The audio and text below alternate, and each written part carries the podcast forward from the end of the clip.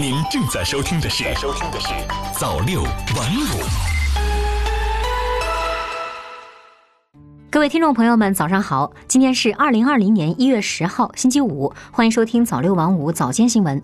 首先，一起来关注国内方面的消息。央视网一月九号电。今年春节节前客流高峰较往年有所提前，客流分布差异更加明显。预计节前返乡客流将主要集中在腊月二十一到二十九，节后的返程客流呈双高峰态势，分别为正月初二至初九和正月十六至二十。预计春节假期客流量约占春运客流总量的百分之二十，正月初一为波谷，一月三十号正月初六为波峰。中新网一月九日电。交通运输部总工程师汪洋九号指出，从今年一月一号零时起，全国四百八十七个高速公路省界收费站全部取消，启用了新的不停车快捷收费系统。在系统刚刚切换初期，由于不熟悉、技术不稳定等原因，出现了一些包括 CPC 卡识别、收费额显示错误等问题。后续随着系统的不断磨合和完善，一周以来总体运行情况平稳有序，不断向好。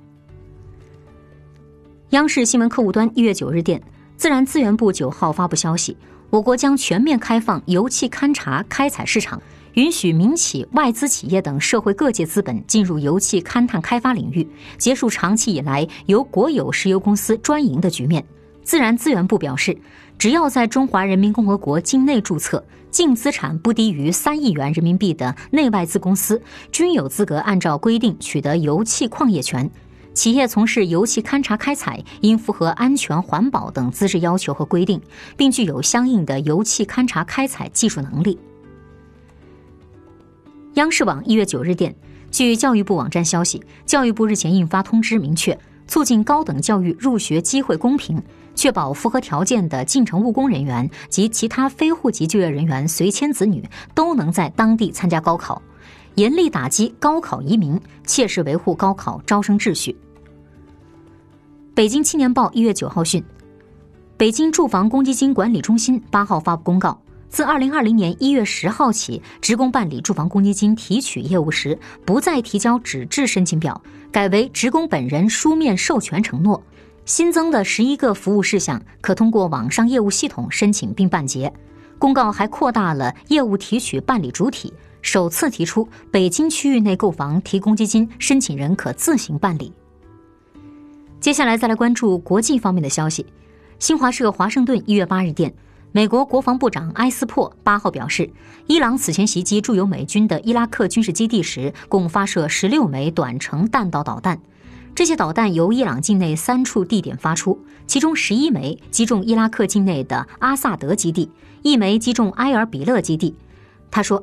导弹击中一架直升机、跑道和停车场等，并未造成严重损失。埃斯珀表示，他无法预测伊朗是否仍会因其高级军事指挥官之死而发动其他报复性袭击。目前，美军仍保持警戒状态。央视网一月九日电，本月三号，美国空袭伊拉克首都巴格达国际机场，伊朗伊斯兰革命卫队下属圣城旅指挥官苏莱曼尼和伊拉克什叶派民兵武装。人民动员组织副指挥官穆汉迪斯等在袭击中身亡。当地时间八号，人民动员组织下属正义联盟领导人卡伊斯卡扎利称，为报复美军杀害伊朗伊斯兰革命卫队下属圣城旅指挥官苏莱曼尼，伊朗已经做出了初步反击，接下来该伊拉克动手了。不过，伊拉克什叶派宗教领袖穆克塔达萨德尔当天在一份声明中则呼吁伊拉克民兵武装要慎重、有耐心，不要发起军事行动。他同时强调，伊拉克人应仍寻求将外国部队赶出伊拉克。新华社北京一月八日电，综合新华社驻外记者报道，乌克兰国际航空公司八号就该公司一架客机在伊朗坠机举行新闻发布会，表示。该航班机组人员富有经验，基本排除操作失误导致客机坠毁的可能。另外，据报道，乌克兰总理贡恰鲁克当天表示，乌克兰将自九号起暂停所有途经伊朗空域的航班。新华社北京一月九日电，新年伊始，俄罗斯总统普京先后访问叙利亚和土耳其。七号在大马士革，普京与叙利亚总统巴沙尔举行会谈，探讨了推进叙利亚政治进程等议题。八号在伊斯坦布尔，普京与土耳其总统埃尔多安共同出席土耳其西天然气管道通气仪式。分析人士认为，普京这次出访旨在进一步强化俄罗斯在国际事务中的地位。俄罗斯在新的一年里继续打中东牌，以中东为突破口，推动实现本国发展战略的意图显而易见。中新网一月九日电，据韩媒报道，首尔中央地方法院于九号决定，对涉嫌在二零一四年世越号客轮沉没时救援不力的时任海洋警察厅厅长金熙君等六人不予批捕。遇难者家属团体发生抗议，要求重新申请拘捕令。当天上午，世越号惨案家属协议会发表声明称，司法部此次驳回拘捕令的判决将成为历史耻辱。好的，以上就是今天早六晚五早间新闻的全部内容了，感谢您的收听，咱们晚间再见。早六晚五，新华媒体创意工厂诚意出品。